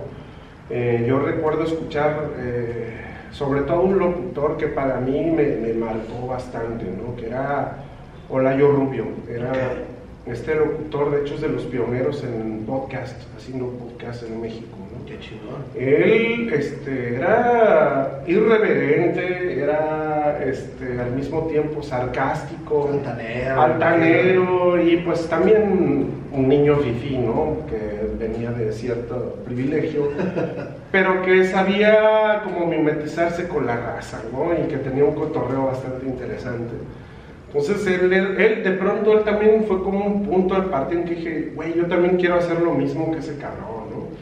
Recuerdo que también colaboraron gente como Rulo o... Ándale, Rulo sí, me suena. O, el Sopitas, ¿no? Que ahora Sopitas... Ahora el Sopitas, güey. los reportajes del Sopitas, güey, no mames. O sea, son de otro nivel, cabrón. Exactamente. Entonces, todo eso eh, fue como, como una biblioteca absoluta, un acercamiento de, de mí para con la música, no solo de lo que sonaba en ese entonces, sino de lo que también había pasado. Gracias a, la mosca yo descubrí a, Miles Davis, por ejemplo, que de hecho también tengo mucho ese recuerdo que eh, te gustaba poner a Miles Davis en, siempre, cabrón. en el estudio, no sé, de pronto escuchamos a, no sé, Charles Mingus. A Charles Mingus. Güey, a, a, mí ya siempre me ha gustado, güey, siempre, o sea, soy yo me acuerdo no me acuerdo si puse Mal Davis o, Charles Mingus y volteas y me, cabrón, a ti también te gusta y era como, güey, pinche conexión que, tuvimos ahí, no nada más con la cheve, con la arquitectura, con la música. Esto me lleva como, yo quería que, que, platicaras tu introducción con la música porque hace ratito, inconscientemente o conscientemente, me dices que también te gustaban las, las, la comunicación, eh, toda la onda. Cuando yo te, decía hace rato, me disperso un poquito, cierro el, mi spot, eh, pero de un de repente surge un, programa que tú pones y, empiezan las entrevistas, y empieza todo el show de, de, la cura local. ¿Qué onda con eso? Platícanos un poquito cómo, cómo empieza todo eso. Ah, y ese fue un, ese fue un proyecto al que yo le puse mucho cariño, le puse mucho amor no ganaba un bar, porque la neta lo hacía. no ganamos nada, Realmente yo lo hacía por, absoluto amor y por difusión. Y también un poquito por, eh, esa, esa vocación reprimida de, no haberme dedicado al periodismo. las palabras, O, o a las ciencias de la comunicación. Me invita un muy buen amigo mío, José, José Castañón, eh, que ahora ya vive en, California, ya vive con su esposa ya en, la ciudad de Fresno. Este, él siempre fue un tipo como diseñador gráfico, además muy talentoso, que siempre estuvo como muy involucrado en, la escena. la escena. Y él junto con unos amigos forman un proyecto llamado Urban Radio y deciden emprender el proyecto de difundir radio por internet Estamos hablando que eran los, los pininos de, del streaming, eran los pininos de todo el pinche desmadre que traemos ya. ¿Quién, ¿quién iba a decir que, no sé, eh, cinco años después, esto se iba a volver un boom? te estoy hablando esto como en 2013, 2014. Y empezaron a invitar a sí mismos, a otros eh, amigos suyos a hacer contenido para la radio, ¿no? Recuerdo programas más, programas menos, estaban Los Cuervos de Poe, que hablaban de literatura y de terror, estaba Geología, que era como temas de chicas, estaba otro proyecto que no recuerdo ahorita el nombre, se me fue, pero era como de la, de, la comunidad LGBT, había otro que se llamaba La Granja, que hablaban como de política y demás. Y a mí me ofrecen el proyecto de la cura local, y dije, ok, me incorporo, pero este, pues ahora sí que el, dueño del contenido, el que va a, proponer el contenido que se va a transmitir soy yo. ¿no? me dicen, adelante, es, todo tuyo el, el foro. Y empecé al principio, como no queriendo la cosa, pues programando música, música en general, ¿no? Eh, tanto de, lo mainstream como lo, underground. Eh, empiezo de pronto a dar biografías de grupos o bandas que a mí me gustaban. Después me empiezo a inclinar por invitar a amigos a cotorrear conmigo y a echar, a echar chévere mientras transmitíamos. Entre ellos tuve al famoso Benito, a Damián, que hicimos programas muy interesantes, bastante curadas, eh, mucho humorismo y ni siquiera era involuntario, ¿no? Porque era un cotorreo de compas como el que estamos teniendo ahorita, sin ningún guion y sin ninguna pretensión, ¿no? Y, este, y presentamos, pues, eh, no sé, el día de hoy vamos a hablar de los covers. La gente conoce estas rolas porque son covers, pero en realidad vamos a poner puras originales, a ver qué opina la raza. O el día de hoy vamos a hablar de, no sé, de, la música que está sonando en, el norte de Estados Unidos y en, los estados anteriormente confederados, a ver qué dicen, ¿no? La fregada. Y yo también empiezo a invitar a, bandas de la escena local alguien me recomendó por ahí que, pues, oye, también dale quebrada a los, a los proyectos interesantes en la escena, pues hay muchos muy variados. Y dije, órale, va. Y recuerdo todavía eh, de los primeros invitados que tuve fue un grupo como de Ska, que se llama Gnosis. No, bueno. Tuvo bien chido ese programa, tuve a, Pachuco Blues, que si bien son intérpretes de, de covers de blues rock, pues, la verdad tocan parte. Pero Pachuco Blues está ligado con Cisas, que, que, siguen tocando de vez en cuando, ¿no? Ajá, y que están ligados con el Festival de Jazz y Blues, sí, etcétera, ¿no? Este, tuve a Javier Batis, este, finísima persona el señor, por cierto. a la vuelta, güey. A la vuelta. Fue un poco difícil poder lograr entrevistarlo y la verdad sí tuvimos bastantes conversaciones y como que él al principio no creía un poco, lo veía como muy poco serio o poco profesional, pero la verdad fue un programa chido. De hecho, tocó en vivo, inclusive. Y además a ti te gusta mucho el blues, güey. Exactamente. Para mí fue como un sueño, una travesura realizada, un sueño acariciado que, que, que lo llevé a, a, algo material, ¿no? Como cuando vas a Disneyland te paras enfrente ahí, ¿no? Del pinche letrero, ¿no? Exactamente, y la verdad, finísima persona. O sea, yo si hay algo que tengo eh, hacia él solamente son palabras de, de agradecimiento. Y también evité a toda costa hablar del tema de Santana y la frega porque ya es un enfadazo, ya, ya, ya, ya chole con ese tema, pues. Hablé más de él. Exacto, ¿quién, ¿Quién fue Javier Batis? ¿Y quién es? ¿Y quién es? ¿Qué lo llevó a la música? ¿Qué sigue escuchando actualmente? Si es que escucha música nueva o sigue escuchando música de, sus tiempos. Eh, ¿Cuántas horas del día le dedica a ensayar? Etcétera, ¿no? Eh, y así como él tuve a varios, tuve a, Entre Desiertos, que son unos chicos de aquí de, Tijuana, también un proyecto bastante interesante, por cierto se los recomiendo a quienes este, nos estén escuchando.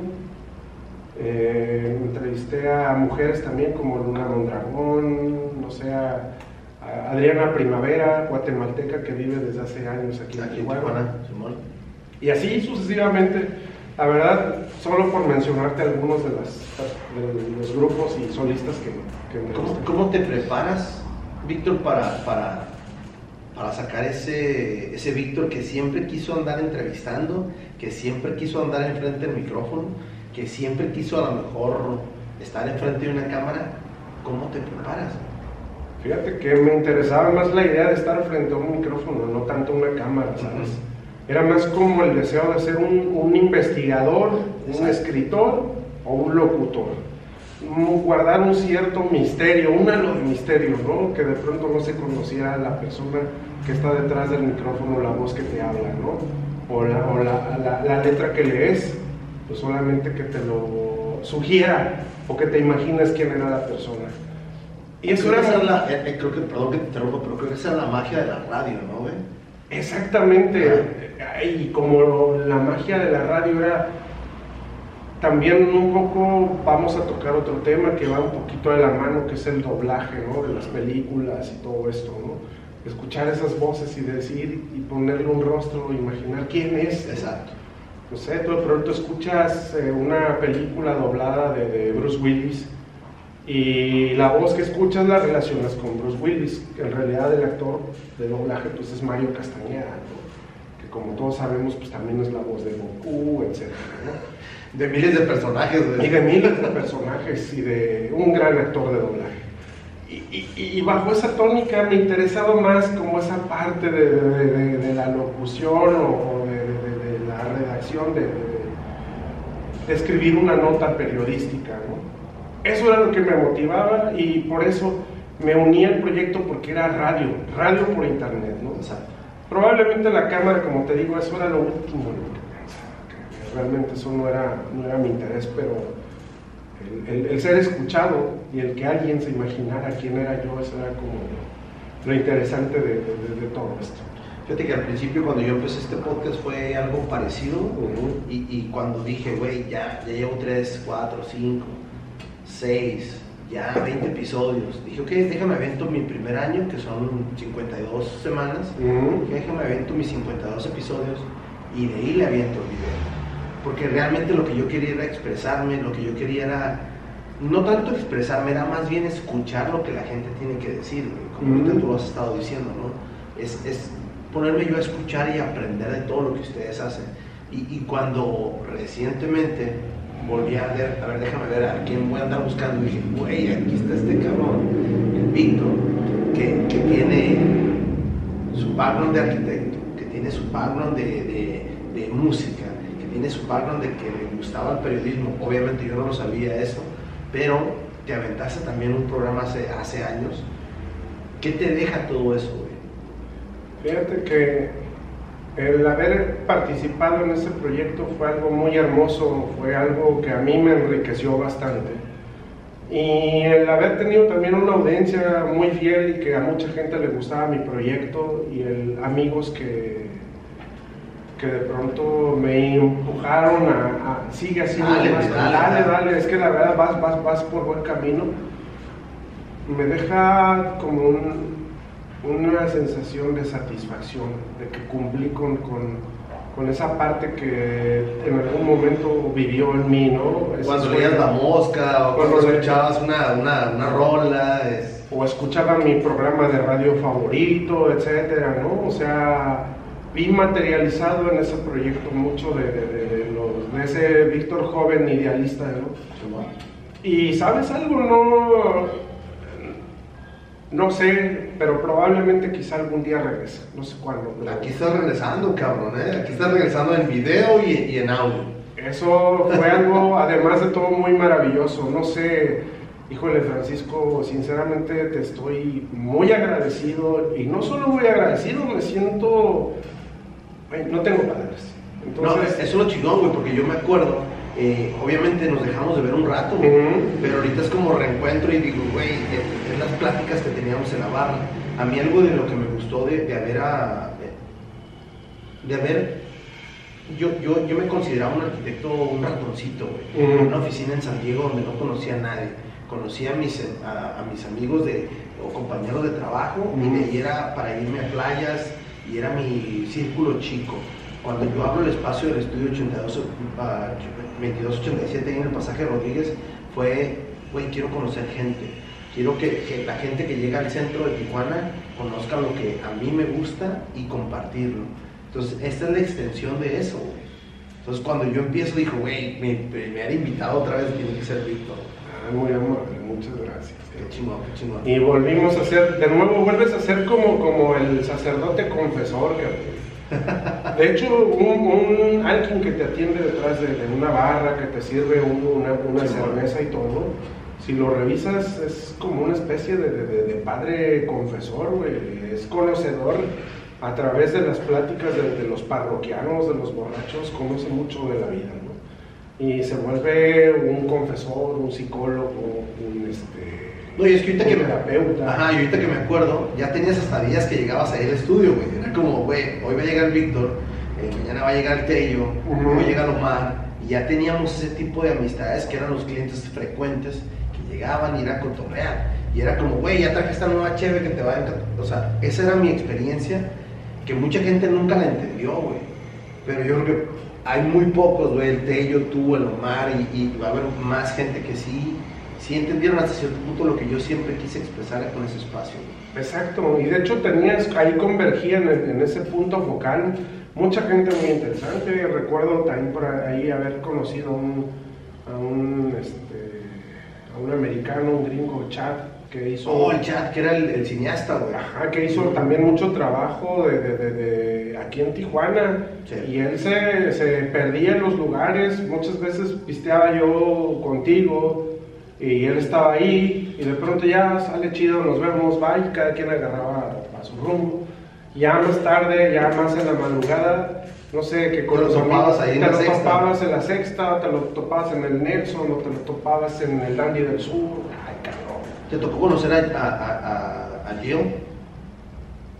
No Jill, Jill Hilson, una americana que siempre estaba ahí también en el pasaje.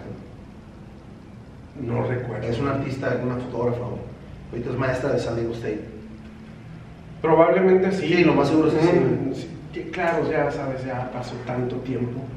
Este, también ahí, pues es que el pasaje Rodríguez como tal era encantador.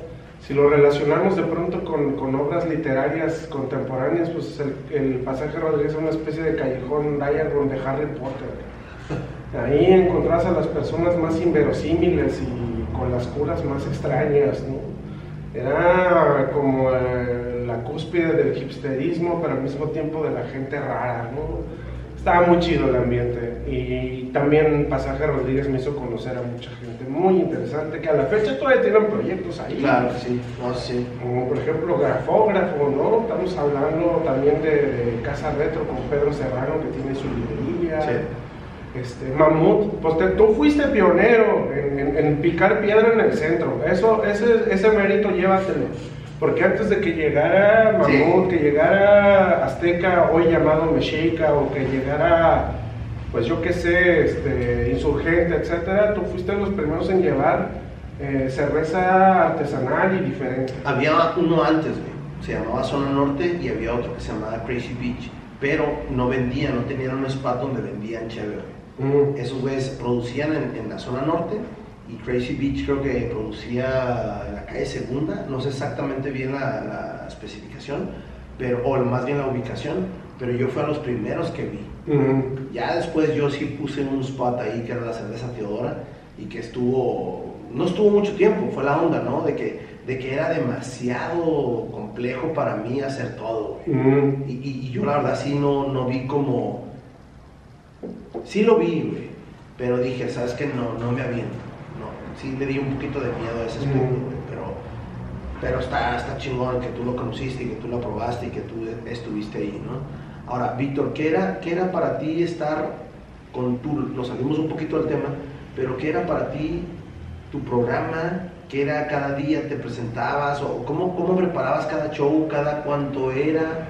¿Cómo, ¿Cómo fue esa preparación, güey? ¿Por cuántos episodios te aventaste? No eran de episodios, que yo me acuerdo, No. pero, pero ¿cuántos programas te aventaste, güey? Fueron, híjole, fue un- era contenido semanal, eran Ajá. todos los jueves, de, de aproximadamente de La 8 cura, la cura, perdón, ¿la cura local sale de tu nombre o ya te lo dan el, nombre? O qué? No, lo barajeamos, o sea, sí lo, yo lo sugerí, pero como lo empezamos a barajear, para mí se va a llamar solo cura local, pero ellos le pusieron la cura local. Ah, ok. Ahí en- en- en- de pronto por sugerencias de los de la radio, le decidimos denominarlo la cura local.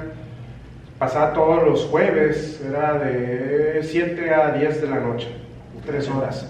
Ah, larguito. Eh, cabrón. Bastante larguito, pero pues es que poníamos de todo. Y hablábamos de todo un poco y cuando tenemos a los entrevistados, pues también ellos nos hablan de sus influencias y combinamos tanto la charla con la música.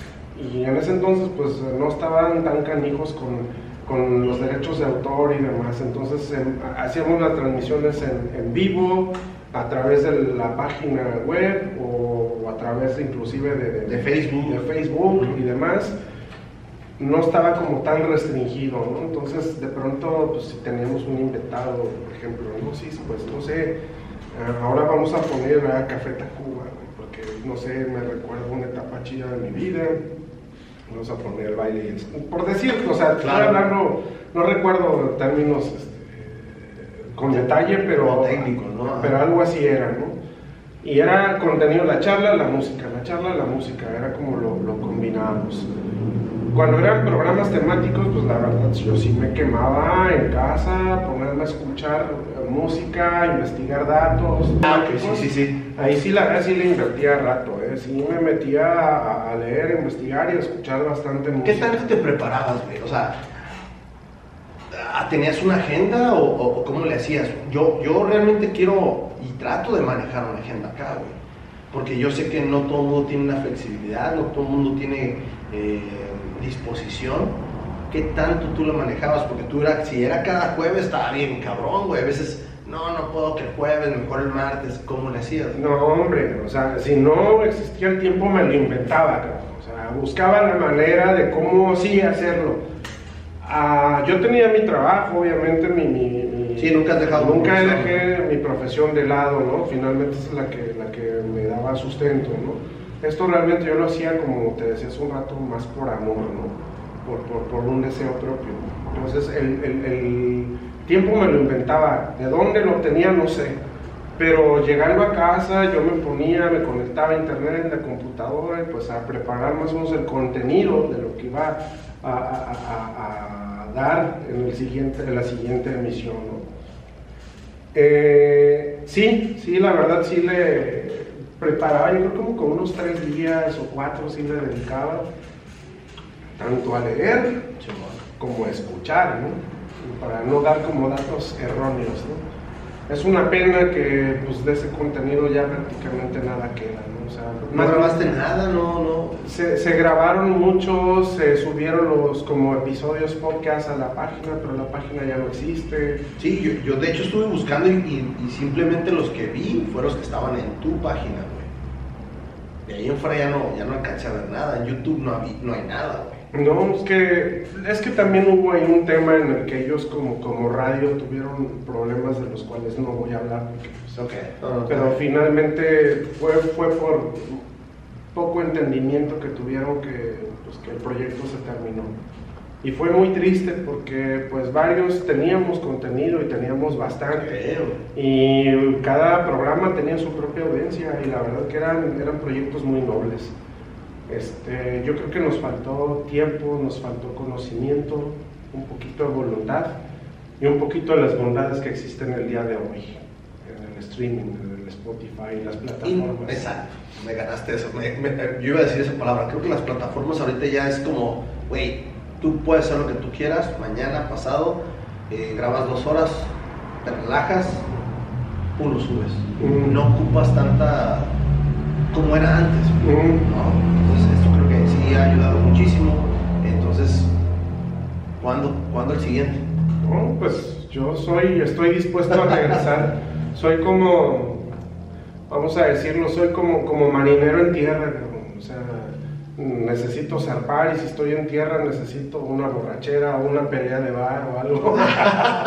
Chiste es mantenerme ocupado, ¿no? Entonces, sí, sí, sí, ¿por qué no? De pronto vienes y, y es como, como dicen vulgarmente, ¿no? El niño, el niño es risueño y le hacen cosquillas. Claro. Y es todo esto, este episodio de pronto es como, Back to the, to the past. exactamente, es como volver otra vez y recordar aquellos viejos ayeres y, y por qué no, te quedas pensando, reflexionas y dices, hay una oportunidad más, ¿por qué no? Quizá muy pronto, no lo sabemos. Claro que sí, y te das cuenta, ¿no? mi, mi stage es, es bien Ujú. chiquito, la, la forma en la que yo ahorita estoy produciendo está, está muy sencilla, está muy práctica, digo, obviamente tenemos el espacio aquí que, que nos facilita bastante. Yo recuerdo mucho que, que tú te movías de, de- de ubicaciones, que te movías de locaciones, entonces era un poquito complicado eso también, ¿no, güey? Sí, aunque casi siempre la mayoría de las veces procurábamos que se grabara en, en- en el centro, en Pasaje Rodríguez, que era donde estaba de hecho la, la estación de radio, estaba en el Pasaje, el Pasaje Rodríguez. Volvemos otra vez al mismo común denominador.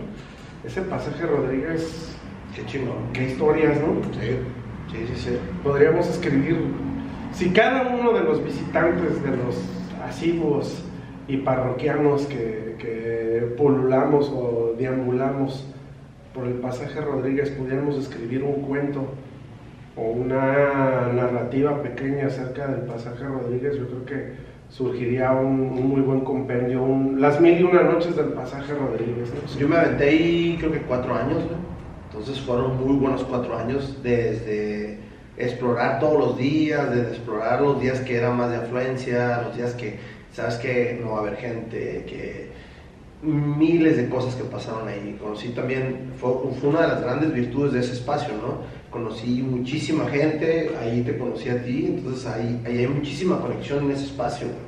Yo recuerdo haber ido de niño, mis, mis papás, o no recuerdo si mi papá en, sí, me llevaba ahí a caminar, a ir a buscar una máscara, a ir a buscar, porque era un pasaje de curios.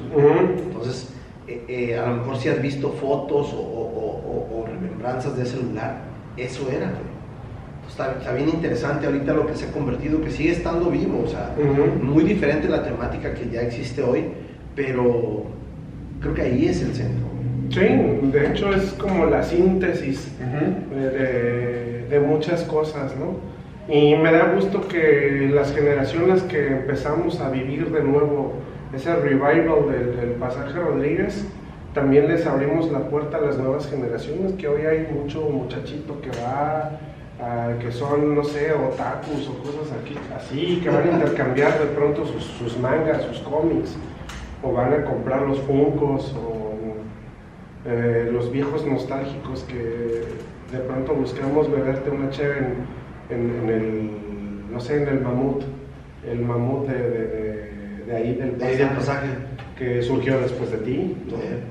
Este, no sé, es, es, uno de mis lugares favoritos de, la ciudad de Tijuana.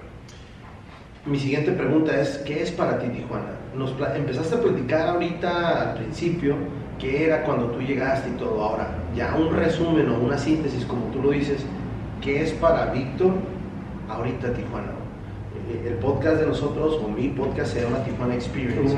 ¿Cuál es tu experiencia acá en Tijuana? Mira, Tijuana para mí es pues lo ha sido todo, ¿no? Tijuana ha sido la ciudad más noble, eh, la que yo he habitado en algún momento de mi vida. Este, le debo muchas cosas a esta ciudad eh, y es probablemente, a lo mejor me voy a atrever a decir algo que a algunas personas les pudiera resultar chocante o, o pretencioso o insultante, pero Tijuana es es la síntesis del México bárbaro y, también del México progresista. Tijuana tiene la dualidad de, no sé, del emprendedor, pero también del, empleado que vive el día a día. Tijuana resume lo mejor del país y también desafortunadamente lo peor en algún sector. Pero eso peor no representa Tijuana. Eso peor existe porque pues es una frontera. Claro. Tijuana no, no, no, pidió tener todos esos, esos problemas, ¿no? Muchos de ellos agentes externos que no tienen nada que ver con, la, con los tijuanenses o con la ciudad, vinieron a causarlos. Y son problemas que inclusive nos han cruzado como frontera, ¿no? Algunos vienen, vienen de allá para acá de Estados Unidos hacia, hacia México y otros a la inversa, ¿no? Eh, pero a pesar de todo ese caos y a pesar de todo ese bullicio y de pronto toda esa contradicción que vivimos en la ciudad, Tijuana es, es el tesoro probablemente más valioso, es, una de las joyas más valiosas de del país como tal, como México. Y Tijuana se escribe cada día. A Tijuana no la respalda un pasado colonial, a Tijuana no la respalda un, un pasado de porfirial o de, de, batallas épicas, como a Puebla o a Guanajuato, yo qué sé. A Tijuana la respalda gente que vino con una mano por delante y una mano por detrás a poblar, a trabajar y a prosperar en ella y que hicieron de esta ciudad un fenómeno verdaderamente interesante. Y me atrevo a decir que Tijuana es, es, es tan, tan cosmopolita y es tan sui generis que, que- que la simple palabra, Tijuana, ya es mágica, ya es. Güey, hasta se me quiebra la voz, güey. Y la defiendo con cariño realmente a la, a la ciudad. Y yo, hoy por hoy, me defino como un tijuanense adoptado. Yo ya soy, lo soy por los años que llevo viviendo, ¿Cuánto llevas acá, güey? desde el 2008 a la fecha. Estamos hablando de 14 años. 14 años, ¿no? Entonces, yo soy, yo ya soy un tijuanense hecho y derecho y, y la defiendo y la quiero y la amo con, la respeto como se respeta a, la mujer, como se respeta a la madre, como se respeta al padre, o sea, es- lo es todo. Y este, este, este pequeño microcosmos que, es Tijuana, es, este, gira todo alrededor, mi vida gira en todo en torno de esta ciudad. Y, y no me importa su clima tan bipolar, no me importa tener que pasar por, por inviernos fríos y lluviosos o veranos tan cálidos como el día de hoy. Ay, ay, estuvo machín, cabrón. Siempre hay un pretexto para beber una Bueno, cerveza. eso, o sea, no ocupamos un pretexto. Exactamente. Ya, de hecho, es como, como, como, como algo como, como comulgar en la iglesia. ¿no? Eso es Tijuana para mí. Qué chingón. Víctor, muchísimas gracias por estar acá. No. ¿Algo, algo más que le quieras dejar a la audiencia. Yo sé que mañana, este, este episodio yo sé que te va a marcar, porque yo sé que mañana pasado vas a decir, pinche Francisco, algo está haciendo que yo quiero ser partícipe de él. Entonces, cállate para acá cuando, cuando gustes, tienes No, acá pues el, muchas el gracias. espacio. Eh, estamos aquí en el centro. Esa es la idea de, Tijuana Experience. Quedarnos acá en el centro y, seguir cotorreando con la gente que, que hace algo, que no hace nada, que lo que quieras por Tijuana. No, yo, yo, yo te hablo simplemente como un, un- un- un amante, un romántico de, de la ciudad, ¿no? Como un aficionado a muchas cosas, pero al mismo tiempo un, un, vato que, que ya forma parte de- de esta ciudad como, no sé, como, como forma parte cualquier piedra o cualquier banqueta o guarnición de, de- de la ciudad. ¿no? Ya cuando dijiste vato, ya eres de acá, de. Exactamente, cuando ya, cuando ya te hablo de qué curar, cuando ya este, digo a la cerveza chévere, cuando ya el, el automóvil le dices carro, ya eres tijuanense. Ya eres tijuanense. Sí, definitivamente. Entonces, tan tijuanense como, como los buenos tacos de birria que están ahí en la cuarta y niños Muchísimas gracias, Víctor. No, hombre, gracias Estamos, estamos en contacto. Voy a poner sus redes, voy a poner sus. A, a ver si alcanzo a recuperar algunos unos videos de, de- de la cura local que, que eran muy interesantes, cabrón. Entonces creo que hay muchísima gente que, que, como tú que puede aportar más a lo que, a lo que ahorita se puede proporcionar. ¿no? No, hombre, pues yo, el, el agradecido soy yo y hagamos salud. Salud por Tijuana y por ti. Cheers. Felicidades por este proyecto. Wrap it up. Vámonos. Vámonos.